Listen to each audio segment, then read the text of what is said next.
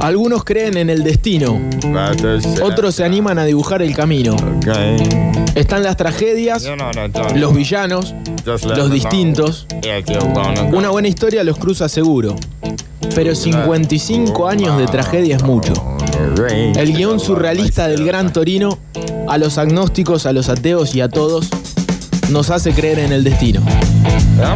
Por esto y mucho más merece ser contado.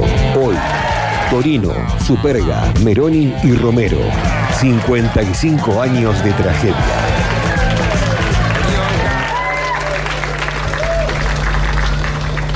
Bien, vamos a hablar de eh, un merece ser contado que no tiene que ver solamente con una persona, como habíamos hecho en la mayoría de los casos.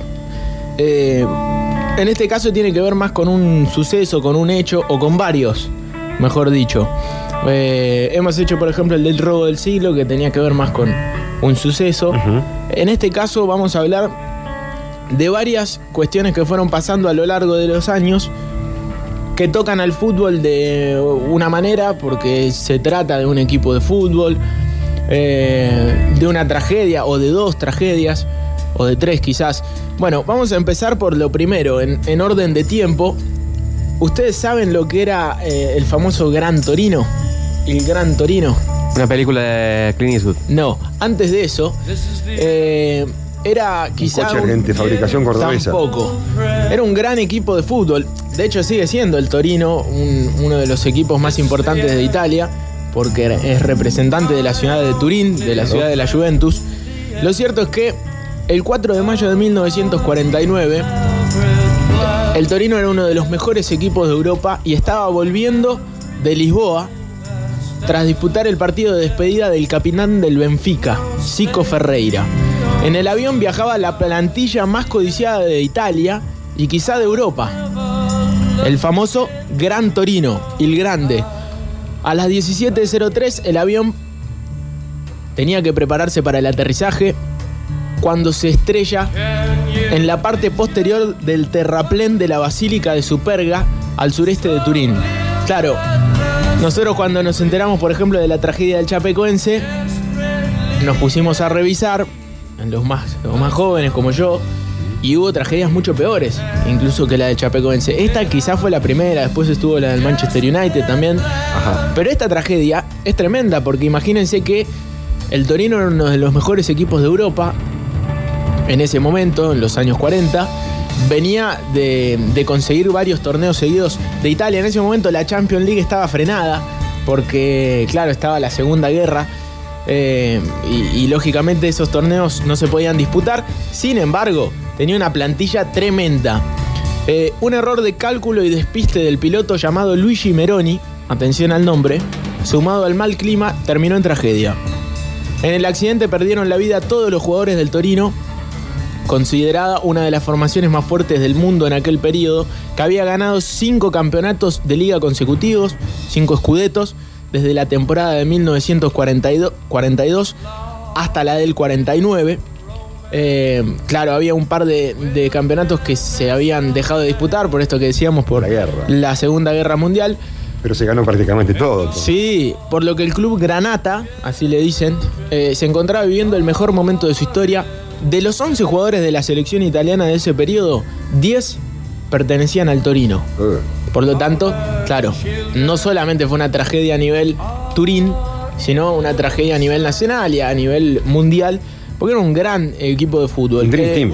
Sí, el día del funeral, medio millón de personas fueron a la plaza principal de Turín para dar el último adiós a los campeones. El impacto en la sociedad transalpina fue de tal magnitud que al año siguiente la selección azurra fue a disputar el Mundial de Brasil del 50 en barco. En barco. Y sí, eh, después de esa tragedia quedó todo Italia convulsionado por, por aquel suceso. Bueno, No nos subimos más a un solo pajarito, dijeron. Así es. Eh, ahora que sabemos lo que es Superga, lo que significa la tragedia de Superga, podemos empezar a entender la historia del Torino de otra manera. Un club que era uno de los más importantes de Italia, quizá uno de los mejores en ese momento, junto con el compañero de, de la ciudad, su rival, la Juventus, la vecchia señora, que siempre fue fuerte y quizá el más grande de Italia. Eh, tenía un equipazo y de pronto se encontró con esto. ¿Se imaginan hoy al Barcelona, al Real Madrid, con una tragedia de, esta envergadura? Bueno, pasó mucho tiempo, año 49, decimos esto. Ahora entendemos lo que significa superga, pero nos metemos en la vida de alguien especial. Decíamos que Luigi Meroni eh, era el piloto del avión que manejaba. Bueno, sin embargo, el 24 de febrero de 1943 en Como, en Como, eh, Italia, nace otro Luigi Meroni, que no tiene nada que ver con el piloto de avión que se estrelló en esa tragedia. Este Luigi Meroni, un personaje muy particular, es ahí donde da sus primeros pasos como futbolista en el pequeño campo de la parroquia de San Bartolomé, en un equipo llamado Libertad, dirigido por un párroco. Bien. En el 62, después de dos temporadas en el equipo de la ciudad, en la segunda división del calcio, da el paso al a, a primera a ser contratado por el Genoa, que es el equipo más antiguo de Italia, la ciudad de Génova. ¿no? El Genoa.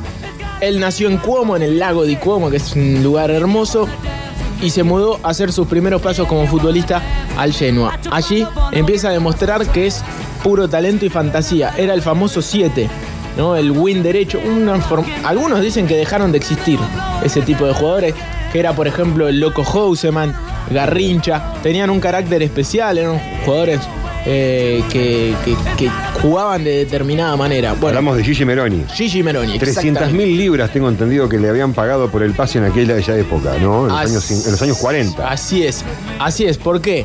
Porque aparece el Torino, este equipo, en 1964, presidido por Orfeo Pianelli, un millonario hincha que ¿qué quería? Volver al toro a los primeros planos, como antes de la tragedia de Superga. Claro.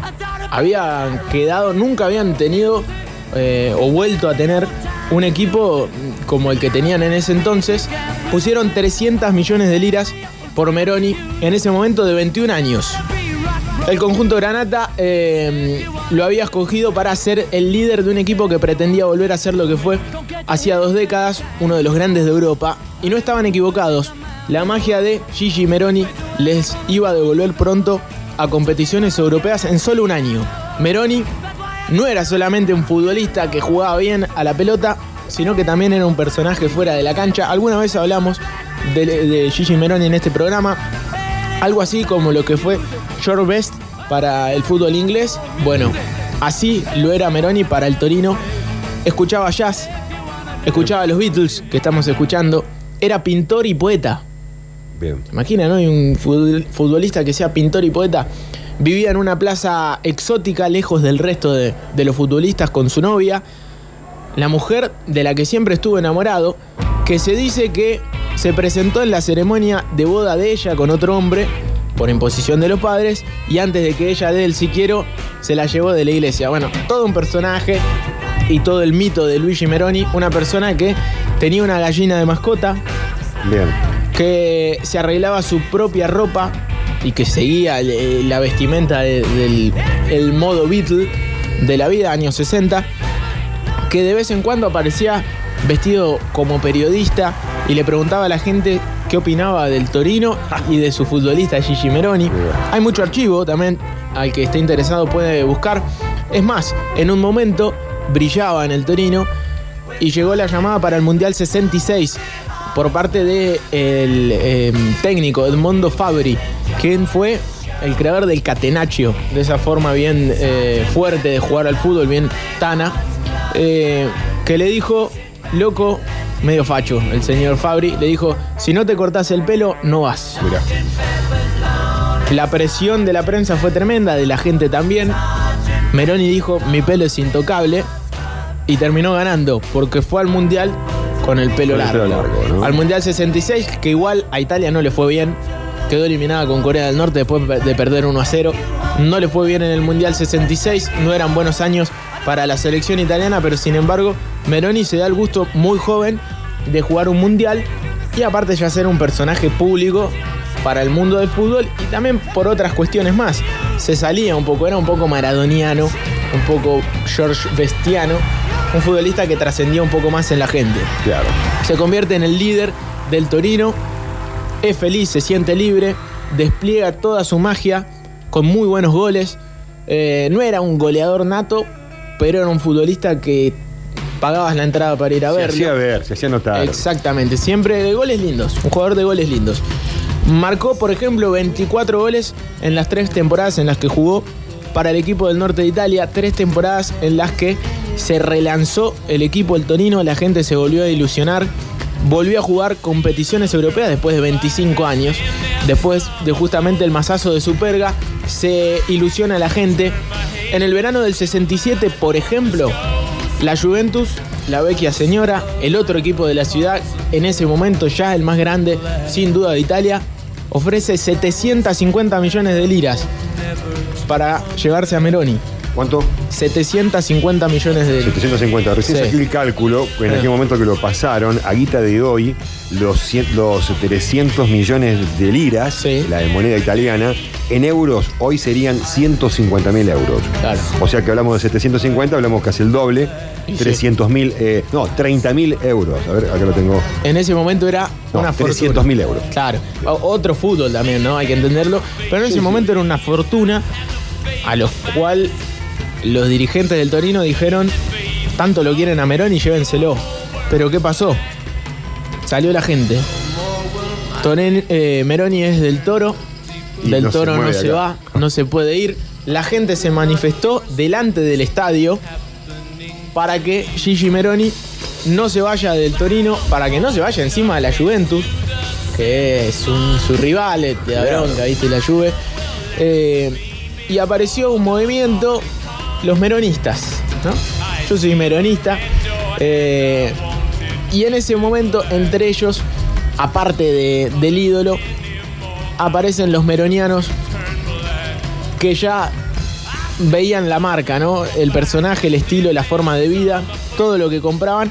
Y sobre todo era gente joven, las que se presentó en ese momento para que no se dé el pase. Lo querían muchos.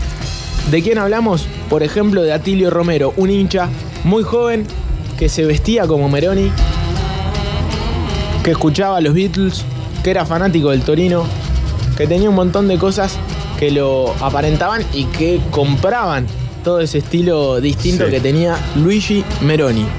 Pero lo cierto que esta historia dijimos que tenía que ver con la tragedia, De Superga. sí señor, con la tragedia de Superga y con mucho más. Porque con Meroni a la cabeza comienza la temporada 67-68.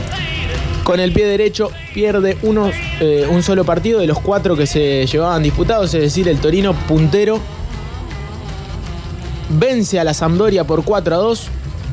El equipo la rompe. Torino juega muy bien. Le gana 4 a 2 a la Sampdoria. Y aquí nace el inicio de la segunda tragedia. Con la aplastante derrota, eh, victoria, vuelven al hotel donde solían concentrarse. A Meroni le decían la mariposa grana.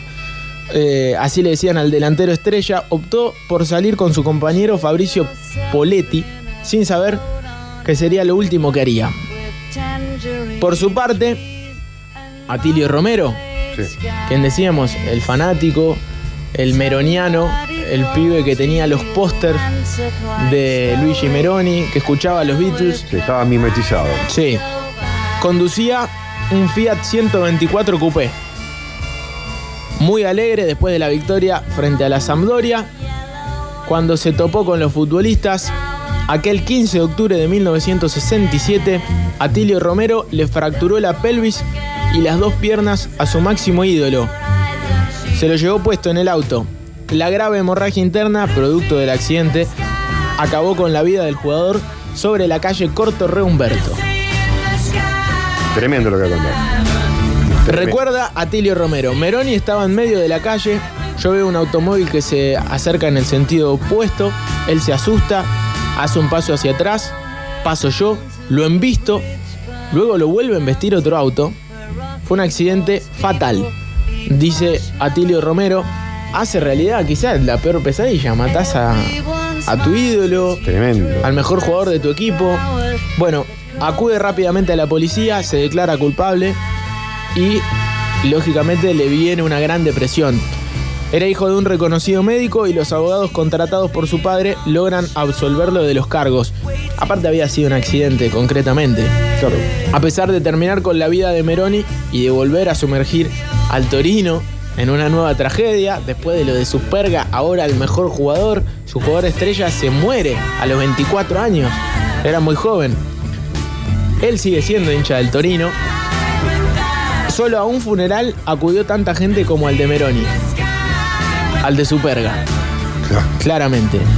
33 años más tarde, y como para que esto, que ya parece muy loco, siga haciéndonos creer en algo más, que quizás sea el destino, 33 años más tarde y después de haber superado aquel terrible episodio, el empresario Francesco Siminelli, propietario del Torino, decidió ofrecerle la presidencia como una forma de consuelo y revancha personal. Debía devolverle la gloria que le había quitado al equipo de sus amores. Es decir, Atilio Romero, el muchacho que mató al ídolo, a su propio ídolo y al ídolo de Turín, del Torino, se convierte en el presidente del Torino. Año 2000, toma las riendas de- del equipo dispuesto a reconstruir su historia romántica. Estas historias nunca terminan bien. Gastó hasta lo que tenía para hacer que el Torino vuelva a la Serie A. Un año más tarde, logra subir, asciende el Torino a la máxima categoría, pero cegado por intentar que al club al que amaba sea el mejor de la historia, comenzó su mala gestión económica. En 2002 recayó nuevamente en la Serie B. Sin embargo, su codicia y el exceso de contrataciones, lejos de conseguir buenos resultados, lo llevaron a la ruina. Una vez más, Atilio Romero falló. El toro terminó siendo la víctima. El club que estaba cerca de cumplir 100 años y había conseguido el ascenso en el 2004 fue declarado en bancarrota por deudas con la Federación Italiana de Fútbol y se le negó su próxima participación en la Serie A, es decir, Pagás y después. ascendió, pero no la puede jugar claro. eh, por deudas. Después de, construir, de destruir lo que más amaba por segunda vez, el presidente del Torino, Atilio Romero, fue condenado a dos años y medio de prisión por los tribunales de la ciudad, producto de los manejos fraudulentos de dinero y malversación de fondos. Atilio es un nombre muy relacionado con la cultura italiana aquí en la República Argentina. Seguramente los hinchas de este club eh, grande, el Torino, no creo que a nadie eh, pongan ese nombre. Y si alguien tiene ese nombre, Atilio, creo que le habrán ido a cambiárselo en el documento. Bien, cerramos eh, este merece ser contado de mm, El Torino, de Superga, de Meroni y de Atilio Romero, que concluyen en 55 años de tragedia para uno de los clubes en su momento más grandes de Europa. Hoy no tanto, si bien recuperó la categoría y está un poquito mejor administrado. Es una historia increíble, la del Torino, la de Superga por la tragedia, la de Luigi Meroni por todo lo que significaba y la de Atilio Romero, porque tiene demasiadas casualidades. Eh, el tipo que mata al ídolo termina siendo el presidente del club y por la moneda después termina haciendo macanas y otra vez desembocando en la tragedia del toro.